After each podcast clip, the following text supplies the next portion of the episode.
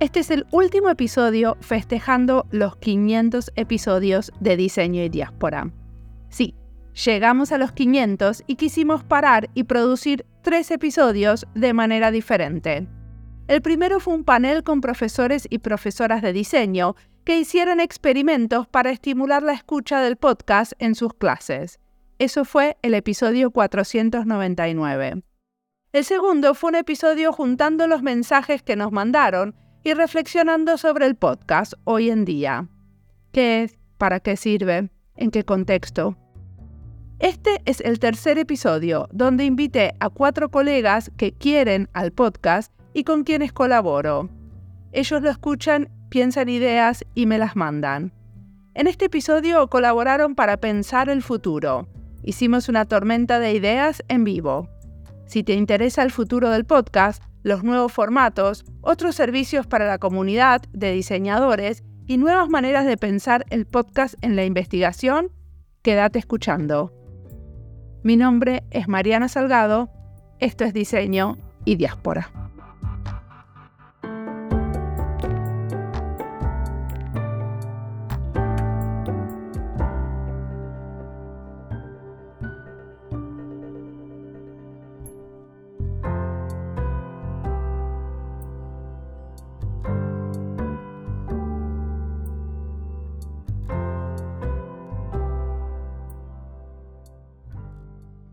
Empezamos por presentarnos. ¿Quién empieza? Fer. Ok, eh, mi nombre es María Fernanda Zuleta.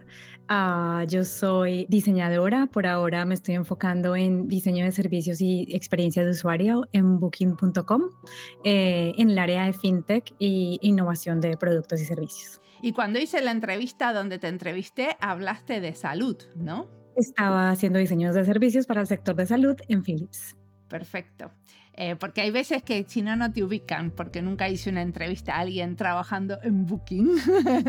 Entonces, eh, era porque a, a, Fer la entrevisté hace bastante, ¿no? Hace como dos o tres años, ¿puede ser? Sí, yo creo que fue antes de la pandemia. Y vos siempre estuviste como muy atenta al podcast y me mandaste muchas sugerencias de a quiénes entrevistar. Sí, sí, la verdad es que cuando empecé en Philips conocí personas que estaban haciendo cosas increíbles, súper interesantes, otros latinos, y dije, Mariana tiene que entrevistar a esta persona, Mariana tiene que entrevistar a otra, y todavía tengo muchas más. Perfecto.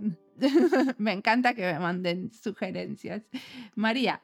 Mi nombre es María Ledesma, eh, soy argentina, vengo del campo de las letras, aunque hace más de 30 años que habito el mundo del diseño bueno, aunque parezca, aunque parezca que son muy diferentes, en realidad son muy diferentes, pero tienen un punto en común, que es la vocación por generar mundos, futuros mundos posibles.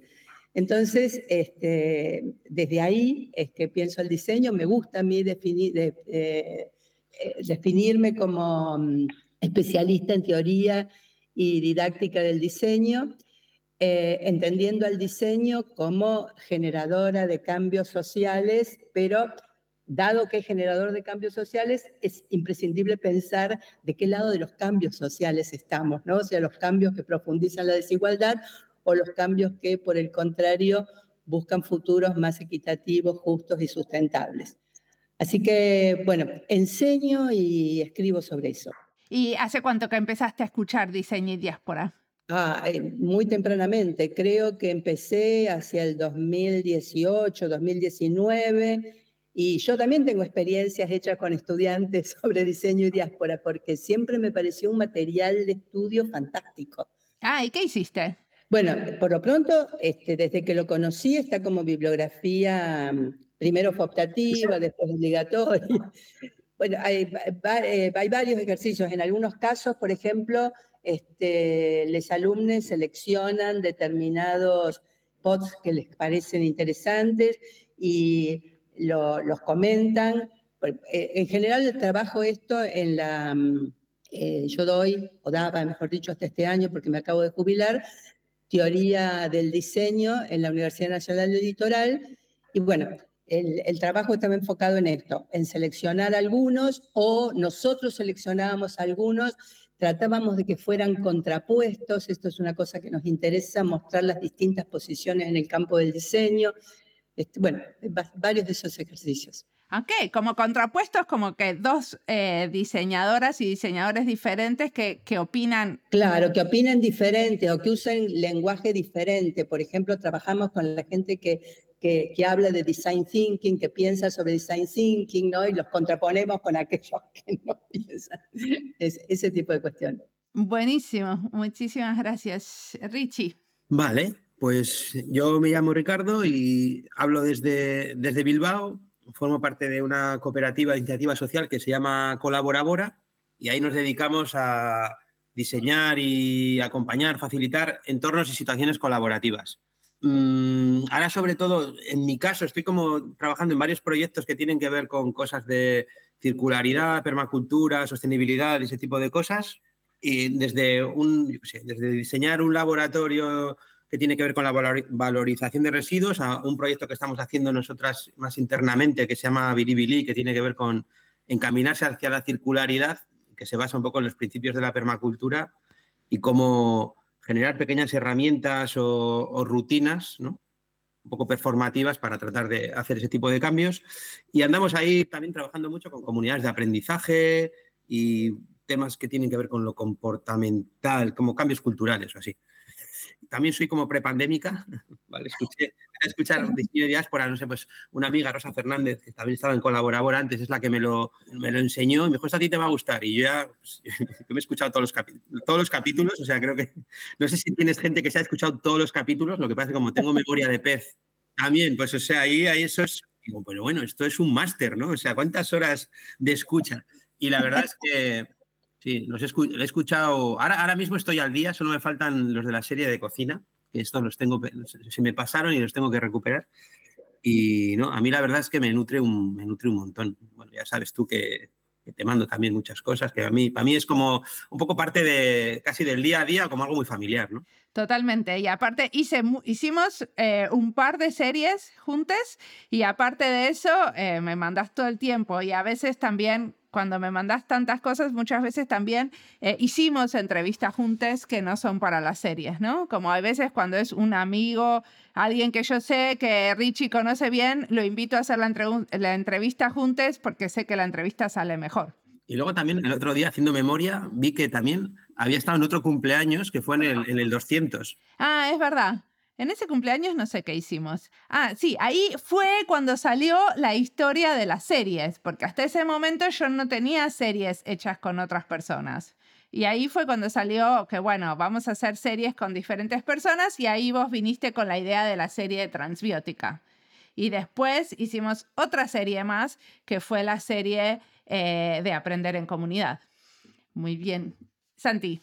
Bueno, yo soy Santiago de Francisco. Eh, actualmente me desempeño como el director del Departamento de Diseño en la Universidad de los Andes, pero me recordarán en la entrevista con Mariana más por el tema del Laboratorio de Diseño para la Justicia. En ese momento, como en el 2021, fue que Mariana me contactó, me entrevistó, estuvimos hablando de ese proyecto y de otros proyectos relacionados con un tema que a mí me apasiona, que lo he vuelto una especie de semillero aquí dentro de la universidad, que es el tema del diseño y las emociones. a mí sí me tocó diseño y diáspora en la pandemia. Yo sí había oído de diseño y diáspora, varios colegas míos habían sido entrevistados por Mariana antes. Ah, posiblemente había oído los episodios, pero no me había enganchado tanto. Eh, después fue que Mariana me contactó, estuvimos hablando, tuvimos la entrevista y claro, para la entrevista yo me preparé, entonces me oí más capítulos y dije, bueno, hay que ver qué es lo que preguntan porque... Y ahí salió la propuesta de hacer la serie de Diseño y Justicia, que también fue una serie muy, muy interesante, muy enriquecedora para el trabajo que estábamos haciendo en ese momento en el laboratorio. Que se llama Acceso a la Justicia. La Acceso a la Justicia, tienes razón. Acceso a la Justicia. Y yo me muevo en bicicleta todo el tiempo. Entonces, para mí los recorridos en bicicleta eran un episodio de diseño y diáspora y hago muchos recorridos en bicicleta, entonces eso me permitió ponerme al día como en dos años. Como para que se hagan una idea, yo recorro 22 kilómetros en bicicleta diarios. O sea que con los dos por semana no es suficiente. No, ahorita me toca, los oigo cuando salen y entre, entre, digamos, entre el lunes y el jueves, pues pongo otras cosas, a veces música, estuve enganchado con otra serie cortica de podcast de, Jorge Carrascal, no, Carrascal, se me olvida el apellido, pero es un, es un periodista español que tiene un podcast que se llama eh, Solaris, bastante interesante, que, que habla como de temas futuristas y de la tecnología. Me encanta que me recomienden otros podcasts, porque escucho bastantes podcasts. Muy bien, entonces vamos a hacer lo que teníamos pensado, que es hacer un ejercicio, una tormenta de ideas. ¿No? O sea, pensar cómo se podría abrir diseño y diáspora para dar lugar a nuevas colaboraciones, ¿no? Entonces, pensar en los formatos de esas colaboraciones, en diferentes colaboradores y colaboradoras, qué cosas locas, salvajes, ridículas, absurdas se podrían hacer con esto del podcast, ¿no? Tenemos un podcast y siempre me gusta pensarlo así como en primera persona del plural, ¿no? Que, que, o sea, que lo usen otros, qué cosas les gustaría hacer en el futuro. Entonces pensé que podíamos pensar un rato como cada uno por separado y después contarnos las ideas. Escribamos entonces las ideas que se nos ocurren.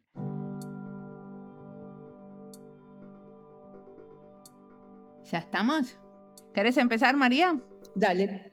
A ver, acá van mis ideas. Primero, incorporar un podcast interactivo, o sea, transformarlo en formato y convertirlo en interactivo, o por lo menos en alguna de las ediciones. ¿Cómo sería un podcast interactivo? Donde, o sea, sería en vivo y tendría lugar la audiencia. Eh, podría, o sea, sería en vivo, la sería como un programa de radio, digamos, eh, en streaming alguna de, esa, alguna de las ediciones me parece que podría ser así. Incorporar estudiantes de diseño dentro de aquellos que sean entrevistados, no solamente transformar su rol, no solamente como escuchan, sino también como productores de contenido. Interactuar con otros podcasts de diseño.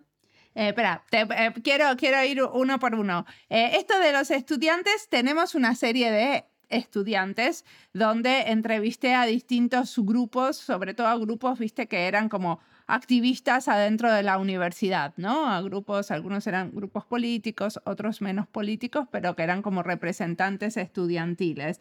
A mí lo que me interesó muchísimo de tu idea es esto de mostrar contenido de estudiantes, porque parece que hay muchos profesores que están haciéndoles hacer eh, ensayos sonoros, o sea, pedacitos de podcast o podcast a los alumnos y alumnas. Entonces, lo que sería interesante es ver cómo se podría incorporar eso a diseño y diáspora, ¿no? O sea, cómo usar algunos de esos eh, ensayos sonoros que se hacen para alguna materia adentro del podcast. Perfecto, sí, absolutamente. Algunos, o sea, puede ser algunos de los que ya estén y también se puede eh, generar que se, que se produzcan. Totalmente, como hacer algún desafío donde los estudiantes y profesores de diferentes universidades eh, manden audio en relación a un tema. Sí, yo creo que con el tema de diseño de futuros, por ejemplo, que es un tema que interesa en muchas universidades en este momento, podría ser algo interesante. ¿Qué opinas? Absolutamente. Y podríamos aprovechar está por largarse el año académico, por lo menos en la Argentina, porque también ahí va a haber que, compatibilizar los distintos años académicos, ¿no? Para, para, hacer los lanzamientos.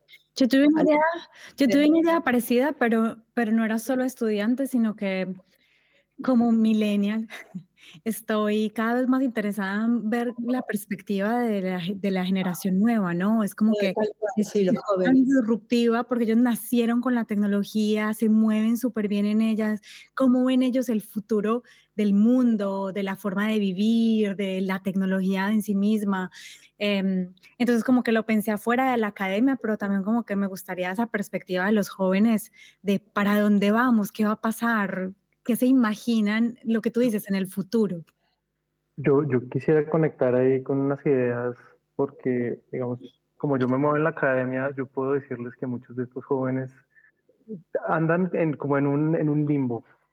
Entonces creo que lo interesante ahí es, por ejemplo, el contenido de los jóvenes podría ser con, con esta modalidad que se usa mucho en, en, redes sociales, que es el takeover, que es cuando alguien toma, por ejemplo, la cuenta oficial de alguna marca, por ejemplo, y se la da a un estudiante Nosotros hacemos eso con la cuenta de arquitectura y diseño.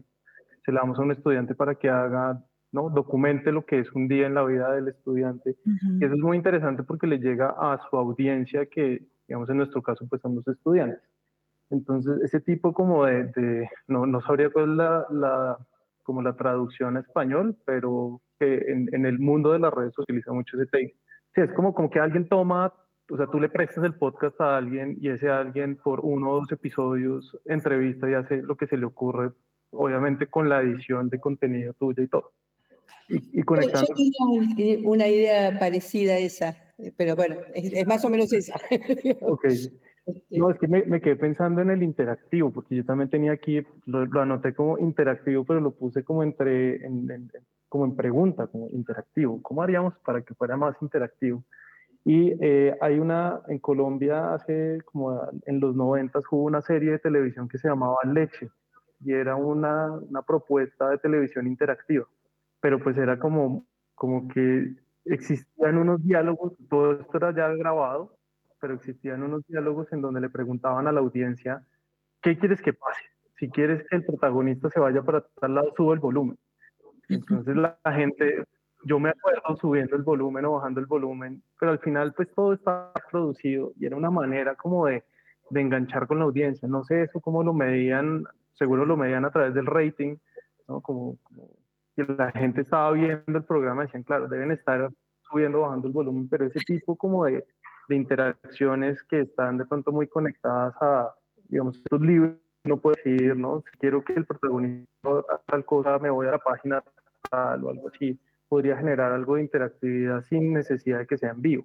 Pero, pero pues se me ocurrió como conectarlo con ese ejemplo que, a mí me gusta mucho de, de, esa propuesta de programa de televisión que pasó acá en Colombia en los, como en los 90. Perfecto. A mí una de las cosas que se me ocurría en esa línea es como hacer una guerrilla podcast, o sea, como si fuera ir a un hospital y entrevistar a, la gente que está usando un servicio, al diseñador, a, todo el que encuentre alrededor, al médico, al enfermero, a, todo el que encuentre alrededor, digamos, ¿no? Y hacer como preguntas que tengan que ver con el diseño, pero en un ámbito específico, que también podría ser perfectamente la universidad, ¿no? Hacer como ir al lugar y eh, hacer un podcast como de guerrilla, de, bueno, ahora lo hacemos, ¡pum! O sea, no, planearlo. Yo también que te quería preguntar si, si tú estás pensando en la posibilidad como de salir del formato de podcast, porque yo sé que, por ejemplo, tú tienes alguien que te maneja las redes sociales y pues pensando en las nuevas generaciones y donde ellos se comunican, pues, por ejemplo, también pensé como en, en eso que tú estás diciendo, pero tipo una miniserie de, de videitos o, de una pregunta, ¿no? Como que he visto mucho, por ejemplo, en TikTok, que le hacen una pregunta y se la hacen a muchas personas en la calle, lo mismo que tú estás diciendo, pero, pero no es en un podcast, sino que es pues en, en miniseries de videos. Por ahora no lo estoy pensando, pero bueno, esta sesión era para empezar a empezar nuevas cosas, ¿no? O sea que no lo descarto. una, una de mis propuestas era esta, dejar de ser un podcast y abrirse a una experiencia eh, transmedial, o sea, diferente. ¿no? Que algo de eso hay, porque los libros ya son algo, o sea, son un, paso, pero ahora lo que está planteando Fer eh, va en esa línea también, ¿no? Yo creo fervientemente que, que los jóvenes y, y, y, los adultos tenemos que estar menos tiempo delante de las pantallas. Entonces, por eso hago podcast, porque creo que estamos ya demasiado tiempo sentados sin movernos. Y una de las cosas que a mí me encanta de hacer podcast es que parte de mi trabajo, que es por ejemplo escuchar entrevistas, levantar frases, o sea, bueno, parte de ese trabajo lo puedo hacer mientras voy caminando de un lado al otro, por ejemplo. Entonces, quiero encontrar más excusas para moverme y menos para quedarme mirando una pantalla.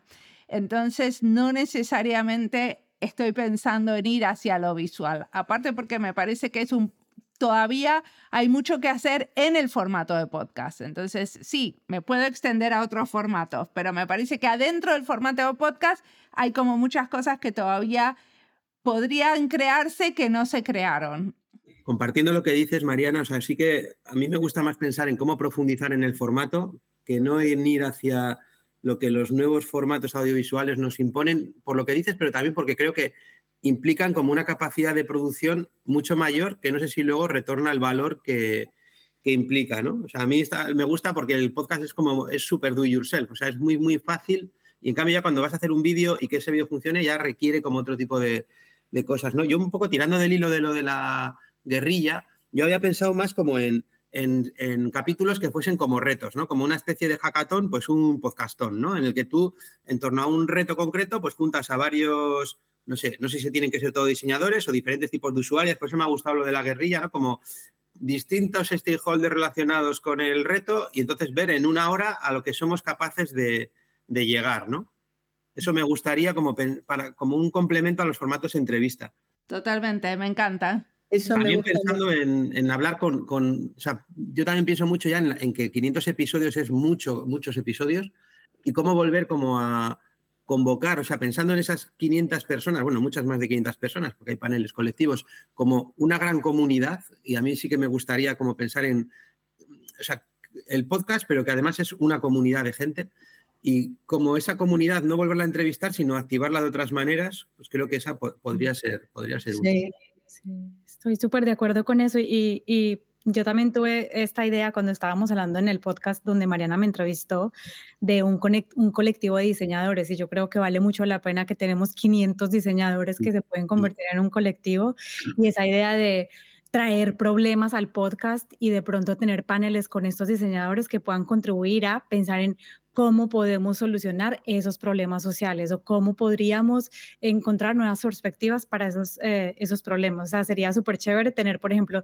sesiones de ideación que sean un podcast con esos mismos diseñadores que ya están trabajando en el medio. Y, para sumar a eso, yo también tenía uno de, ¿qué tal si, por ejemplo, haces una, haces una serie de, de idear con niños? No sé si has pensado entrevistar otro tipo de audiencia, ¿no? Los niños son súper creativos y tienen otra perspectiva del mundo que también pues los envuelve a ellos y sería súper bonito también ver cómo ellos eh, solucionarían estos, estos problemas sociales que al final le van a quedar a ellos cuando, cuando estén adultos. Me encanta, me encanta la idea esa de, de traer niños y hacer sesiones de codiseño que después las mostramos en un podcast. Una, de las cosas que estábamos eh, pensando una vez con Santiago es usar el podcast como eh, plataforma para investigadores, ¿no? Que, por ejemplo, haya un investigador que está empezando a hacer su doctorado, entonces que haga una serie conmigo de cinco episodios entrevistando a diferentes personas y después se escribe un artículo académico sobre lo que resultó de esas cinco entrevistas. Entonces, como tener más las series en función de investigaciones que están empezando, ¿no? Que eso, eso es algo que que nos había quedado en, algún, en alguna nota de esto lo queremos hacer en el futuro. A mí también me encantó la, serie que tú hiciste que era de educación como feminista que hicimos. Yo me acuerdo que participé y hacíamos como unos resúmenes gráficos de diseño feminista, pero al final era como un cursillo de... Eso me encantó. La certificación, esa, sí. La certificación fue una cosa que fue un éxito total, porque, bueno, se anotaron 500 personas, terminaron como 120. El problema con eso es que yo lo hice gratuito. Entonces era una cantidad de trabajo em, fenomenal que eh, lo hicimos, o sea, habría que cambiarle el modelo para que eso se pueda eh, cobrar y de alguna manera tenga sentido hacer todo ese trabajo, porque, o sea, yo me levantaba el lunes a la mañana y tenía que darle una devolución a 120 personas que habían hecho los resúmenes visuales sobre los podcasts. Y si bien todo funcionó y funcionó muy bien, eh, casi nos volvemos locas. O sea, eso no se puede hacer como trabajo voluntario o por lo menos me parece que yo no lo puedo hacer como trabajo voluntario, lo puede hacer. Entonces habría que pensarlo en un modelo un poquitito más comercial. Pero sí, es verdad que esa certificación funcionó muy bien y sería interesante hacerla sobre otros temas. Yo, yo quería mencionar algo más frente a esta idea que habíamos conversado de, el podcast como un insumo para la investigación. Y es que actualmente estos digamos que eh, productos de audio son, se usan más para divulgación o comunicación. Entonces creo que sí es interesante cuando uno, digamos que nosotros como diseñadores en nuestra práctica normalmente hacemos muchas entrevistas, ¿no? Cuando estamos empezando algún proyecto y si esas entrevistas pues quedan documentadas y uno puede después conectarlas con ya sea un artículo que se escribe, un libro o el, resultado de la investigación, creo que le da una dimensión adicional al proceso, ¿no? Porque creo que los formatos, la realidad es que cada vez la gente lee menos, ¿no? Y, está mucho más conectada a productos audiovisuales. Eh, pero puede ser un muy buen complemento para volver a activar, digamos, como esa práctica de investigación que se tiene y que, y que digamos que sería como darle un giro y que no fuera tanto un tema de divulgación, sino más el insumo inicial para hacer estas investigaciones. Sobre todo empezando un tema, ¿no? Eso lo habíamos hablado con Mariana. Si uno está como empezando a indagar en un tema, pues se arma una serie, un panel con especialistas y de ahí pues seguramente sale muchísima información que después es el, ¿no? el punto de partida para seguir profundizando en esos temas. Sí, yo creo que también una de las cosas que pasa no es solamente el tema que la, eh, los jóvenes están leyendo menos, sino que también el podcast es un formato accesible que hace que bueno, que es gratis, ¿no? Entonces, que es, eh, es más fácil de acceder porque primero no tenés que estar en la cama o en, el, en la silla sentado leyendo, sino que lo puedes hacer mientras te trasladas. Y aparte de eso, el hecho de que sea gratis hace que más gente lo pueda acceder, ¿no? En momentos donde... Eh, por ejemplo, en el, en el podcast anterior, Esteban Rico, que es un profesor de Argentina, decía que, bueno, que en este momento hay muy pocos estudiantes que pueden acceder a comprar libros. Entonces, eh, en, en, esa, en esa situación, el podcast es muy importante como acceso a la, a la, al conocimiento. Y hablando de esos libros, eh, ¿sería posible, por ejemplo, poner en un tema un libro y, y tipo dialogarlo y... ¿Un conversatorio? El libro. Un club de lectura, ¿no? A mí también se me había ocurrido en esa línea que estaría bueno este, que hubiera lectura de partes de libros, lecturas de artículos interesantes que, que se ofrezcan en este mismo formato. Sí, eso es algo que lo tengo pendiente. Por ejemplo, Incluso eh, habíamos hablado con Amalio Rey, que escribió un libro sobre inteligencia colectiva, que tiene muchísimo para aportar al diseño, y entonces habíamos quedado que lo íbamos a hacer y todavía no tuve tiempo de organizarlo, pero eso es una idea que está por ahí, que me encanta que me la digan de vuelta porque es una manera de reafirmar, Mariana, te tenés que acordar de hacer este, esto también, que es totalmente, estoy de acuerdo. Claro, Estaría bueno convocar este, a voluntarios que lean partes, ¿no? Gente que, lea bien, que, le, que lean partes, inclusive una cosa más polifónica. Y después seguir con esto que plantea Fer, que también está buenísimo, que es este, lo de, discutir ese libro, ¿no? Entre... No, no, no, que me hiciste acordar que incluso hay muchos libros que son muy difíciles de conseguir. O sea, yo, por ejemplo, he estado intentando conseguir este libro de este colombiano que es sobre el pluralismo el de eh, Arturo Escobar. Sí, es súper difícil de encontrar. Me encantaría que alguien me lo prestara.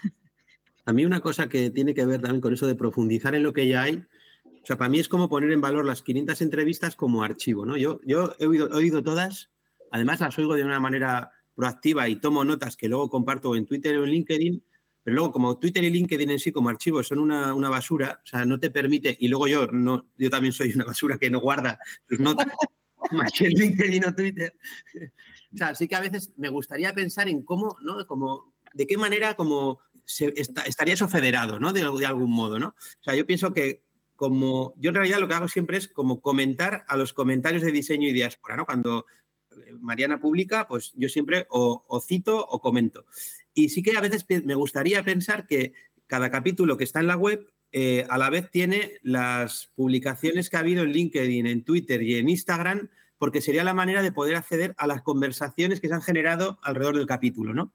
Y eso me parece que sería como una manera de que ese archivo, sin complicar demasiado las cosas, ya pudiese tener como conversaciones abiertas. Y luego también creo que ahora con todo el avance este de la IA y tal, quizás sería un buen momento para que el robot transcribiese los capítulos y poder tener con cada capítulo también un archivo de texto vosotras publicáis en LinkedIn, en Twitter y en Instagram. Y entonces tú vas, si ves, si lo que haces es buscar las tres publicaciones que has hecho de cada capítulo, eso digamos que es fácil vamos a decir que puede ser fácil buscarlo. Yo me refería más a lo de las transcripciones. O sea, pensando en como, por ejemplo, cuando se organiza un hack meeting, ¿no? En un hack meeting tú tienes toda la lista de tareas que hay que hacer.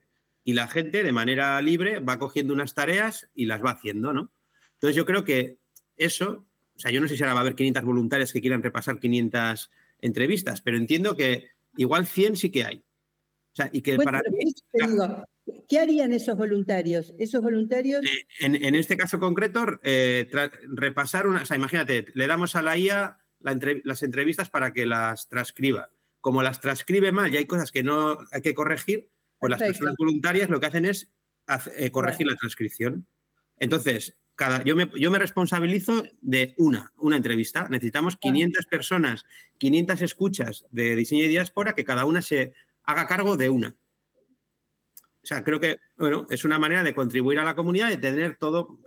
Y creo que eso se puede hacer con, otro tipo de tareas. Podría ser también, yo por ejemplo a veces cuando quiero buscar, joder, ¿qué es lo que yo... o sea, hoy por ejemplo buscando capítulos que había escuchado, hasta aquí he llegado a encontrar el de Adriana Palencia, he tenido, o sea, primero no sabía si lo había comentado en Twitter, luego en LinkedIn y tal, pero al final he hecho el esfuerzo y lo he encontrado. Pues digamos que yo podría decir, ah, pues voy a buscar eh, yo qué sé, en el tramo, además, cuanto más lejos es, es más difícil, porque el timeline de Twitter no me deja ir hacia atrás. Pero sí que, o sea, por eso sí que Mariana sí puede acceder a su, a su memoria, yo, yo no. Pero yo sí que puedo, ah, pues yo me voy a encargar de buscar en Twitter los últimos 100 capítulos y tener identificados cuáles son los... ¿No? O sea, eso sí lo podría hacer. A mí si me das un cacho de tarea y tengo un mes para hacerla, la hago. Lo que tendríamos que diseñar entonces es, las tareas. Sí, la lista de tareas. Pero igual yo pienso que, que también como, eh, como paso inicial, en los siguientes 500, puedes también determinar unos cuantos tags y después tú solo buscas por el tag y todo, todo se suma, ¿no? Todo, todo es agregado del mismo tag. Para el futuro, ¿no? Ya lo que está pasando. Claro. Bueno, una de las cosas que también a mí me parece que se podrían hacer para profundizar es a mí muchas veces me llaman a dar clases y hago clases sobre un tema mostrando qué es lo que hay en el mundo del diseño en este momento. O sea, por ejemplo, tengo una sobre diseño y territorios, ¿no? Donde están las entrevistas que usé para el libro. Entonces, es como esa, esa misma clase, convertirla en un podcast donde están las voces de todas esas personas que están como más enlazadas e hilvanadas con mi discurso, ¿no? Una sobre el otro, que también es una manera de profundizar. Así tengo otra sobre diseño y género, otra sobre eh, diseño y salud. Entonces, quizás esas clases, convertirlas y eh, eh, enlazar los episodios puede ser también una manera de profundizar en los temas y tener otro tipo de formato. Eso me gustó. Eh, no, necesariamente tiene que ser en formato de clase, o sea... No, es podcast. Es un podcast, solo que en vez de, eh, normalmente cuando yo tengo una clase, tengo, bueno, tal persona dijo, eh, Fernanda dijo tal cosa. En vez de eso, tener a Fernanda diciéndolo, ¿no? Obviamente son, son eh, episodios que llevan más producción, porque hay que agarrar la entrevista de Fernanda y encontrar dónde dijo lo que yo quiero que diga en ese momento. Pero bueno, también es una manera de conectar las entrevistas y de que no sean solo como entidades separadas. Es una manera también, yo lo veo como una manera de profundizar sobre el contenido. ¿Y cómo haces tú en este momento, por ejemplo, para recibir ese feedback de la comunidad? Y a veces eh, me mandan mensajes por diferentes canales, a veces por Instagram, a veces por Twitter y a veces por eh, LinkedIn y a veces me mandan, eh, hay veces que son conocidos que me mandan cosas al WhatsApp. por cualquier lado donde me quieran conectar, para mí está bien. Y a veces me mandan cartas así enteras por, por LinkedIn diciendo cómo les cambió la vida haber escuchado el podcast y les cambió o tuvo que ver con alguna decisión. Y bueno, y también ahora, por ejemplo, con los 500 episodios, en el episodio anterior a este, es donde agarro como los mensajes que yo pedí, ¿no? O sea, que pedí que me manden mensajes especialmente para esto, pero no estuve compilando todo lo que me mandaron en estos años, que hubiera sido también interesante haberlo hecho. Eh, Mariana, viste, no sé si te acordás que el año pasado o el anteaño, Esteban Rico hizo una reseña del podcast en la revista Aria. esto estaría bueno enviarlo a otras revistas, ¿no? Para, para que también sea reseñado el podcast, porque eso me parece que es interesante no solo para el podcast, sino que es interesante para legitimar este tipo de formatos como formatos legítimos de aprendizaje y de, porque si no muchas veces la academia no los considera, porque como este, no forman parte de, de la escritura académica, etcétera, etcétera. Y creo que hay que hacer un movimiento muy fuerte de búsqueda de legitimación de, nuevos, de los nuevos formatos, porque son los formatos por donde circula el conocimiento, ¿no? Bueno, las revistas también podrían perfectamente tener un, un código QR que, que, vaya al audio, ¿no? Eh, y tener algunas entrevistas o algo que tenga que ver con el material de la revista que lo enlace con un material de audio, ¿no? Si tenemos un dossier especial sobre activismo, por ejemplo, que es un dossier que estamos armando ahora con Raquel Pelta y María Ledesma, eh, entonces podríamos tener perfectamente, si querés saber más sobre activismo, puedes escuchar estas entrevistas. Yo quería mencionar algo antes de, pues, porque digamos que esta idea como de, de, vincular como eh, otros, otros episodios dentro de un espacio más grande y hacerlo, se me, se me conecta con una idea que tenía aquí escrita que creo que va a ser una, como la primera bomba. Eh, hay una técnica que se usa mucho en ideación que se llama cadáver exquisito. Y sería muy interesante crear episodios de diseño y diáspora con esa idea, ¿no? ¿Cómo sería? A ver, ¿me lo explicas? Para los que no saben qué es el cadáver exquisito, ¿cómo te lo imaginas vos? Pues es como pedirle a la gente que, o poner un tema, pedir que envíen sus audios y después conectarlos de una manera. Creo que, creo que el ejercicio de edición empieza a ser interesante, pero es como, como que lanzas un, como una, una excusa para que cuatro o cinco personas desde su conocimiento lo construyan, ¿no? Normalmente el cadáver exquisito es una, una cosa de dibujo, también lo hacen escrito y, se, y, digamos cuando es escrito tú escribes una frase y la última palabra de esa frase la dejas visible para que el siguiente continúe, eh, digamos que construyendo la historia. Entonces, creo que, creo que eso también, formatos que se salgan un poco de, de, de la entrevista y que sean más arriesgados podrían ser interesantes yo, a mí me gusta mucho el cadáver exquisito porque es un elemento que detona mucho como los procesos de, creatividad. Eh, pero de pronto usarlo en el podcast puede ser, ¿no? Pueden salir unos Frankenstein. De hecho, la, la idea del cadáver exquisito es que son Frankenstein los que salen. Eh, pero, pero al final los resultados son muy interesantes porque pueden ser muy divergentes de la idea que tienen los, las personas que están ahí a mí me parece buenísimo. habría que reunir un grupo de diseñadores. Por ejemplo, en tu próxima reunión del departamento podemos empezar por armar un podcast de cadáver exquisito para diseño y diáspora, donde cada uno de los diseñadores que tenés ahí va agregando algo al podcast.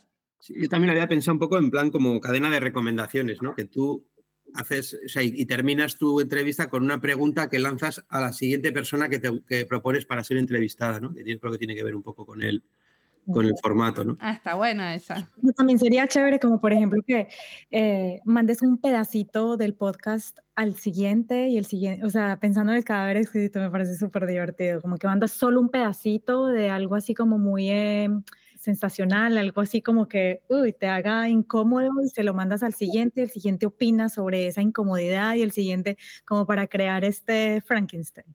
Está bueno. A mí una de las cosas que yo quise hacer en algún momento es darle el audio de una entrevista a alguien que no estuvo en esa entrevista, ¿no? O sea, yo te entrevisto a, Fernanda y después le doy el audio a Richie para que lo comente. El tema es que la gente no tiene mucho tiempo, entonces muchas veces no tiene tiempo para hacerlo. Yo creo que las personas que estamos aquí, las personas que te escuchamos, de verdad, de verdad eh, sacamos el tiempo como para estas cosas porque nos importa, ¿no? Yo creo que... También iba a decir lo mismo, que no, todos, pero siempre hay. Buenísimo, les voy a empezar, les voy a, empezar a, a, hacer preguntas así. Una idea que todavía yo tengo que me gustaría contarles es que me gustaría empezar a pensar cómo podría ser un podcast de diseño de ficción. O sea, cómo podríamos crear ficciones de diseño que pueden ser escenarios futuros o pueden ser otras cosas, pero que hasta ahora es como siempre un relato sobre el trabajo o el proyecto de alguien. Yo tengo, yo tengo esa idea anotada también. Ah, ¿Cómo te la pensaste vos? No sé, es que a mí el tema de la ciencia ficción me gusta mucho, me parece que es una fuente de inspiración muy interesante.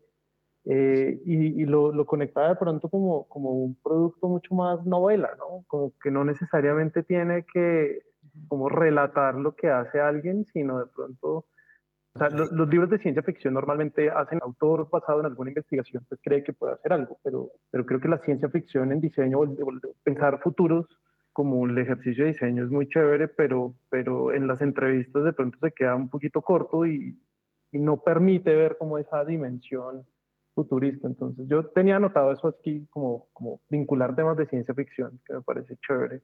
Pero hay, acá hay como dos ideas diferentes. Una, hacer podcast de ficción, o sea, contar historias de diseño que no son reales.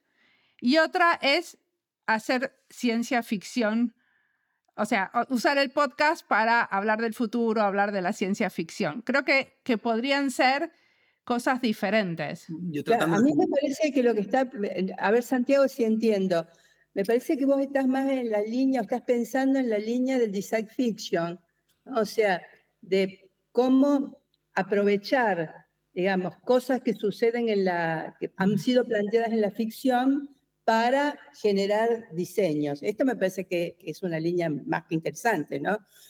Este, y de hecho estoy dirigiendo una tesis de grado, una cosa que no dije, pero que les, comento, a mí me encanta, una de las cosas que más me gusta es dirigir, tesis en cualquiera de los niveles de grado, de, de, posgrado, en las cuales los, estudiantes eh, piensen escenarios o bien disruptivos o bien escenarios este, sanativos, digamos. ¿no?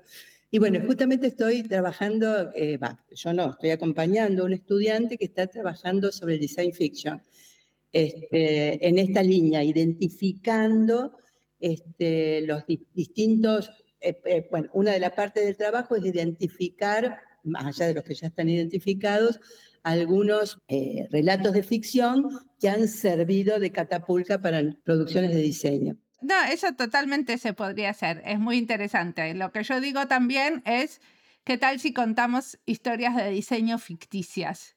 ¿Entendés? O sea, ¿qué tal si nos inventamos historias de diseño? ¿Cómo serían esas historias de diseño inventadas. El otro día, en uno de los últimos capítulos, ¿no? Hablabas, no sé con quién era, era uno de los del juego, y tú hablabas de un libro que te habías leído que se llamaba Los... Kentuckys, los Kentuckys de Samantha Schweblin. Y que entiendo que podría tener un poco que ver con esto, ¿no? O sea, cómo, si realmente los diseñadores tenemos capacidad de inventarnos otro diseño que no es el diseño que hacemos, ¿no?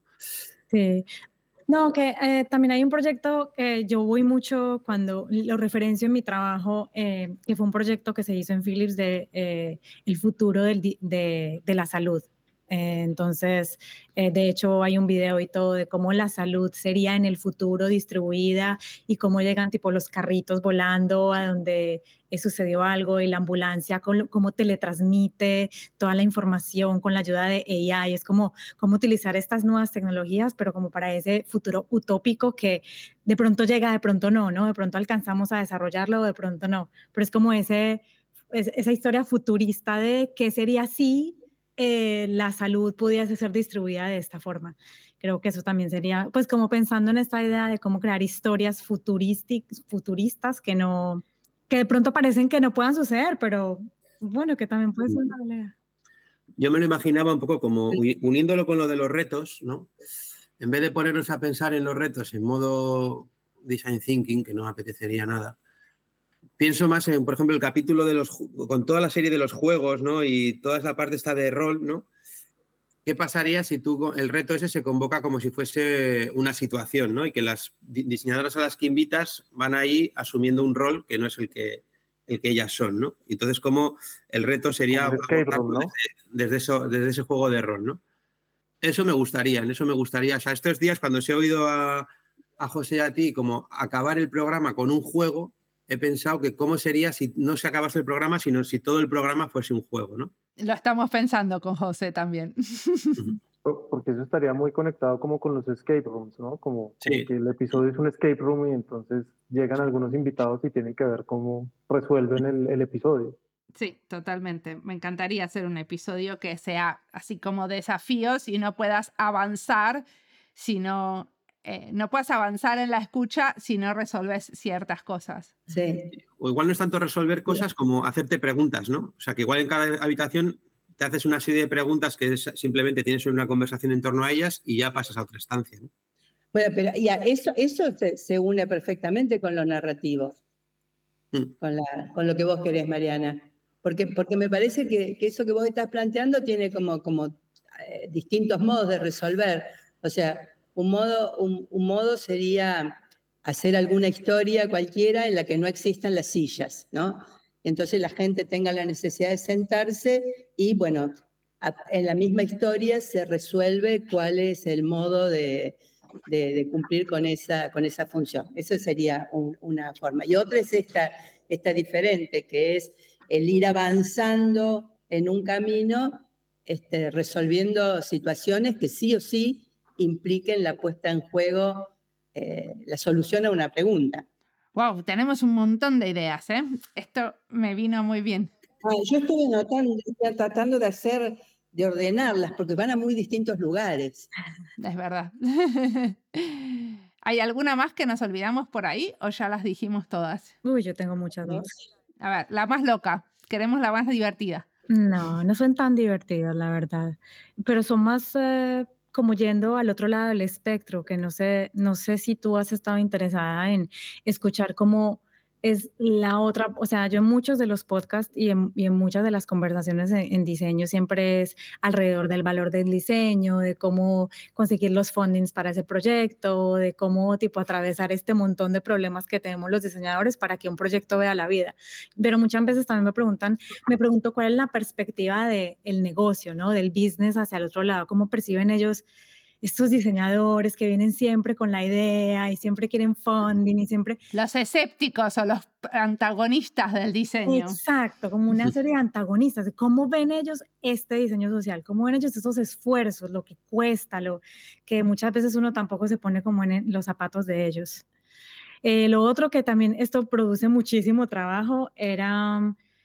A mí me encantaría poder compartir todos estos podcasts con mis colegas pero pues todos son en español. No sé si has pensado empezar a traducir los podcasts, empezar a producir en otros idiomas. Tengo 10, 12 en inglés y sí estoy haciendo, por ejemplo, en este momento estoy grabando eh, una serie sobre el futuro del diseño en el sector público con em, invitados internacionales. Hoy grabamos el primero acá en Helsinki sobre algunas experiencias en Suecia. Y em, eh, sí, pero sí tengo episodios en inglés. Te puedo pasar la lista. Se llama D&D in English. Eh, y tenemos episodios en inglés. Son muy poquitos por ahora, eh, pero yo, o sea, mi plan el año pasado era publicar uno por mes y eso lo hice. Y ahora este año, por lo menos, tengo, em, tengo pensado una serie y vamos a ver después qué más. Sí, por favor, por favor, porque yo creo que esto se tiene que seguir permeando en el resto de la sociedad. Sí, yo siento que hay muchos podcasts en inglés, pero la realidad es que no hay muchos podcasts con el tipo de, em, de línea o de curaduría que tiene diseño en diáspora, ¿no? Pero bueno, algunos podés escuchar y ya van a venir más. Una de las últimas preguntas que quería hacer era, ¿qué nuevos roles necesita el equipo de diseño y diáspora, ¿no? Para los próximos 500 episodios. Ahora tenemos que mi hermana Mercedes está ayudándome como community manager en Instagram, hay editores de sonido, hay un músico que hace la música original del podcast eh, y también hay gente ayudándonos a transcribir y a tener actualizada la lista de la bibliografía, ¿no? Tenemos una lista con toda la bibliografía que nos van recomendando episodio por episodio. ¿Qué nuevos roles se imaginarían para un podcast que serían como divertidos tener? Un especialista en IA especialista en... Sí, ah, perdón, lo tengo. También, sí.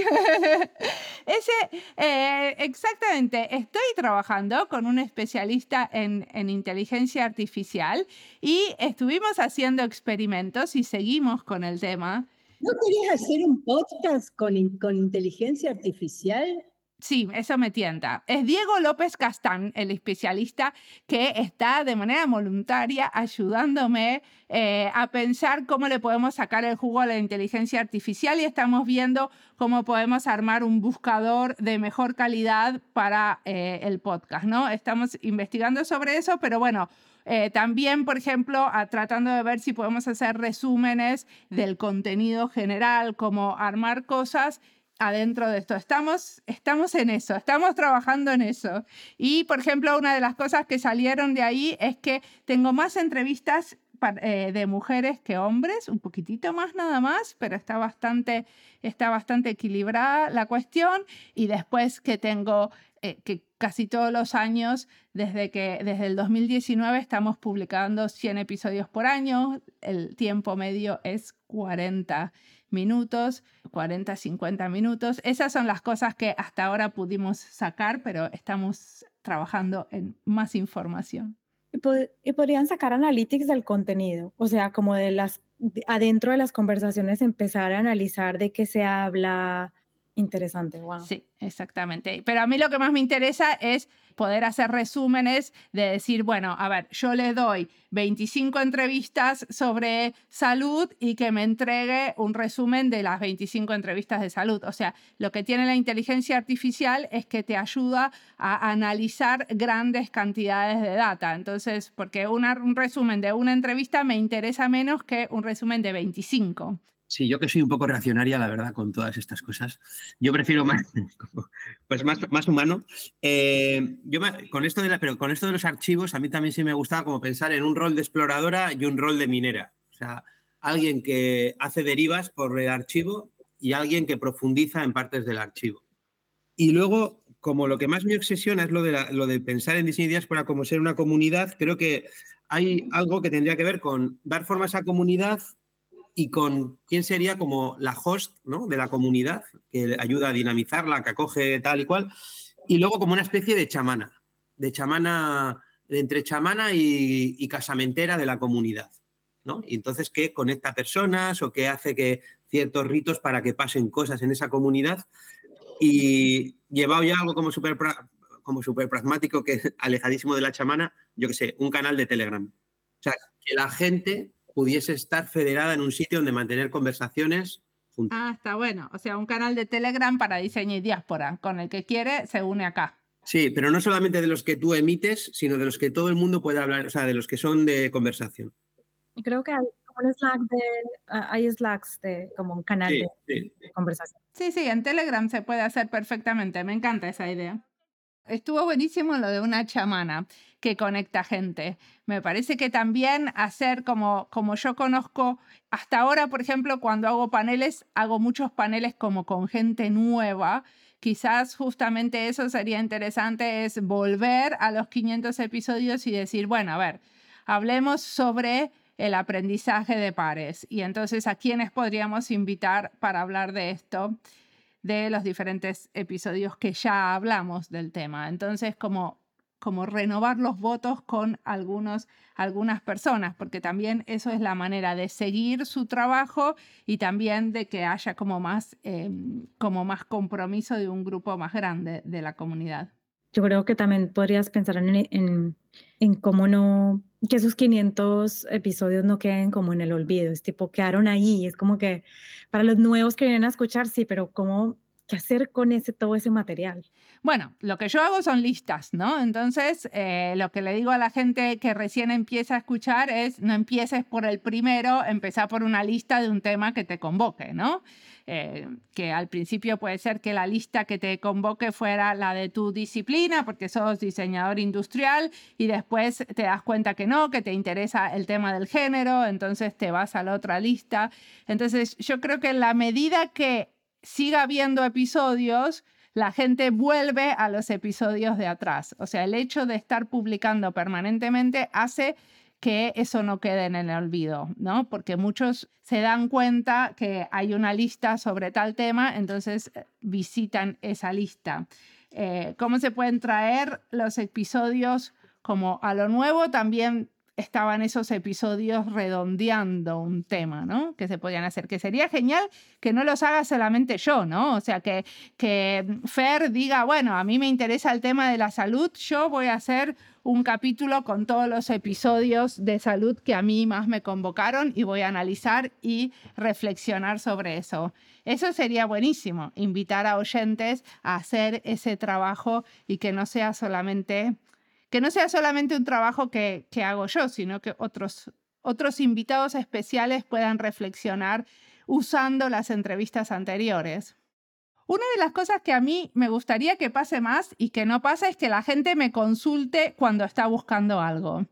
Y la gente no se da cuenta que, porque yo es algo que lo digo en muchos episodios, lo digo en las redes, si estás buscando algo sobre bibliotecas, que no tengo una lista, pero sí eh, obviamente vos puedes buscar en la página web y poner bibliotecas, pero si vos me contactás a mí, muy probablemente encuentre más en mi archivo personal que porque me acuerdo de quiénes son los que trabajaron con bibliotecas. Hace poco fui eh, a Madrid y alguien me dijo así como bibliotecas y yo y buscamos juntos y me di cuenta que lo que se encuentra en el WordPress que tengo en la página web no es lo mismo que yo encuentro, porque porque, bueno, por ejemplo, una de las entrevistas era en inglés, entonces evidentemente no está tagueada como biblioteca, sino como library, entonces eh, el, WordPress no la encontraba. Entonces, ese tipo de cosas me gustaría que pasen más y, no, y bueno, a la gente le cuesta mucho eh, acercarse y preguntar, che, en este, eh, este año tengo un curso sobre juegos, ¿tenés una lista? Y para mí es, muy lindo saber qué es lo que están buscando. Eh, eso no sé cómo lo tendría que promocionar más. Supongo que tendría que hacer una campaña y explicar mejor que siempre se pueden conectar y siempre eh, pueden hacer cosas con podcast. Pero la realidad es que tampoco es que encuentro que hay un montón de profesores y profesoras que están usando el podcast como parte. O sea, lo, sí lo recomiendan como bibliografía, pero no necesariamente motivan a los estudiantes a decir, bueno, a ver, se escuchan estos dos y después hacemos algo. No hay un montón de gente que esté haciendo eso todavía. O sea, hay muchos profesores de más de 50 y la realidad es que los que escuchan podcast tienen menos de 35. Entonces... Yo estuve organizando algunas de las ideas para que no se nos eh, escapen. Dale, ¿querés hacernos una síntesis de qué dijimos?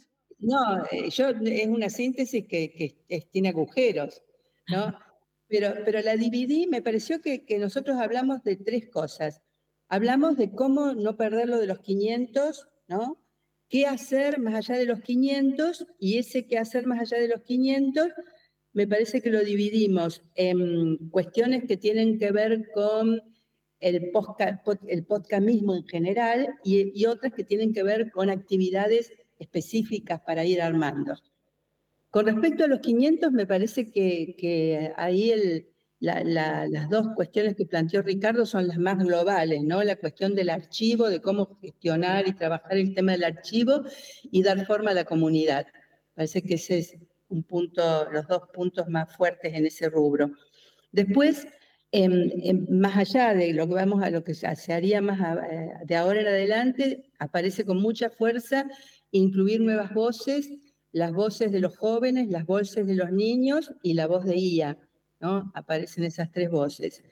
Tomar el podcast como insumo para investigación, que ahí está, hay, dos líneas, me parece, una que es que, aparezca al inicio de un proyecto de investigación con investigadores jóvenes, etc.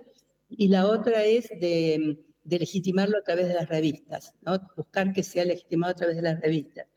Después estuvimos pensando en la guerrilla y en el jacatón de diseño, que se habría que darle forma a eso, me gustó tu resumen, pero yo tengo ahí, tengo, le sumaría como una, otra, otra, otro pequeño rol que no sé si, Mariana, tú estás pensando en esto, yo creo, creo que sí, pero que tiene que ver con la sostenibilidad o con la viabilidad de, del podcast, ¿no? Y, creo que tendría que haber como un rol, no sé si es un rol de una persona, yo creo que es más como un rol de como de una especie de comité o grupo que tiene que ver con cómo, cómo conseguir sostener, no sé si decir monetizar el podcast, pero que sea una monetización que no lo mercantilice y no lo tergiverse, ¿no? Entonces, ¿cómo encontrar las vías para potenciar lo que ya es y lo que ya podría ser, ¿no? Cuando antes hablabas, ¿no? Cuando hicimos la certificación, la certificación estaba muy bien, tenía mucha potencia, pero no se podía sostener solamente desde el trabajo voluntario, ¿no? Yo creo que la, la potencia que ya tiene Diseño y Diáspora debería dar como para ser capaces de encontrar como un modelo que lo haga, ¿no? Lo mismo que le pasa a la, que claro, es, difícil, ¿no? A la Wikipedia, que es la hostia, ya le cuesta sostenerse, ¿no? Pero cómo pensar en esas, en esas vías, ¿no? Que tú y yo de alguna tenemos medio, abierta ahí, pero cuesta un montón como llegar a, darles forma, ¿no? Pero quizá el, el, pensar en, en, eso, también pensarlo como, de una forma distribuida, ¿no? O sea, como entendiendo diseño y diáspora como un procomún, ¿no? Si yo pienso en diseño y diáspora como una especie de Wikipedia de un diseño desde el sur, pues cómo podría sostenerse eso, ¿no? Para que sea viable y que para que pueda potenciar cosas que ves que, que podrían potenciarse, ¿no? Estoy muy preocupada por el tema porque encima ahora eh, no tengo un trabajo estable como tenía hasta hace poco tiempo, entonces es algo es lo que estoy trabajando. Creo que obviamente las series con investigadores o expertos que es una de las posibilidades, ¿no? Que lo pongan en eh, hacer una producción de podcast como parte de, un, eh, de una eh, solicitud a la Unión Europea, como parte de un, un trabajo de investigación, es una de de esas cosas y es algo que estuve tratando de promocionar, ¿no? Que la gente me pague por hacer ciertas series y que, y que eso no sea solamente el pago de la edición de sonido, ¿no? Que eso sea como el pago de mi trabajo también, que hasta ahora yo nunca lo cobré. Entonces, eso sería como, eso sería una de las maneras que hasta ahora de alguna manera estuvo funcionando, muy poco, pero estuvo funcionando. Otra de las maneras sería pensar en las becas nacionales. Lo que me pasa con las becas nacionales es que este no es un podcast de contenido de una nación, ¿cierto? Entonces, em, tengo que justificar mucho que me den una beca y muchas veces ni siquiera, o sea, ni siquiera puedo em, solicitar eso, ¿no? Porque yo solamente lo puedo solicitar en Argentina o en Finlandia, donde soy em, nacional. Yo creo que si el podcast fuera un podcast para explicar diseño a los no diseñadores y fuera una cosa mucho más como entretenida, seguramente tendría muchísimos más oyentes. Lo que pasa es que a mí eh, no se me da por hacer eso, no sé cómo decir, ah, no soy muy divertida, no soy periodista y me gusta hacer estas entrevistas difíciles y como, como con mucho contenido y yendo y profundizando en el trabajo del otro. Y eso es lo que yo sé hacer y soy diseñadora. Entonces, sí, le puedo cambiar en género y conseguir dinero, pero no sería hacer lo que yo quiero. O sea, lo que lo que yo quiero es seguir haciendo el podcast que estoy haciendo y que genera interés a una comunidad muy chiquita. Entonces, hay que pensar para mí, no cómo cambiar ese contenido del podcast para que sea otra cosa, sino cómo hacer que con el mismo contenido eh, haya algunos modelos de financiamiento que lo hagan viable. Sí, claro, yo creo que se trata de sacar, o sea, de cómo sostener lo que es. O sea, no lo que podría, no otra cosa que no es, ¿no? O sea, sí que, sí quizá, o sea, como, pero cómo pensar en como cuál es el catálogo de servicios que rodea lo que ya es, ¿no? O sea, sin tener que, o sea, lo que entiendo lo que dices de no, no se trata de hacer ahora otra investigación, no, no, pero a partir de lo que es, qué cosas pueden salir como directamente de ahí, ¿no? Por eso me gusta el ejemplo de la certificación. La certificación sí me gusta, ¿no? O sea, vale, tenemos esto, con este material lo puedo convertir en una certificación y entonces, ¿cuál sería el modelo de viabilidad para que eso fuese sostenible, ¿no? Y quizá pensar como en, en algunos paquetes, ¿no? El otro es el de las, el de las series, pues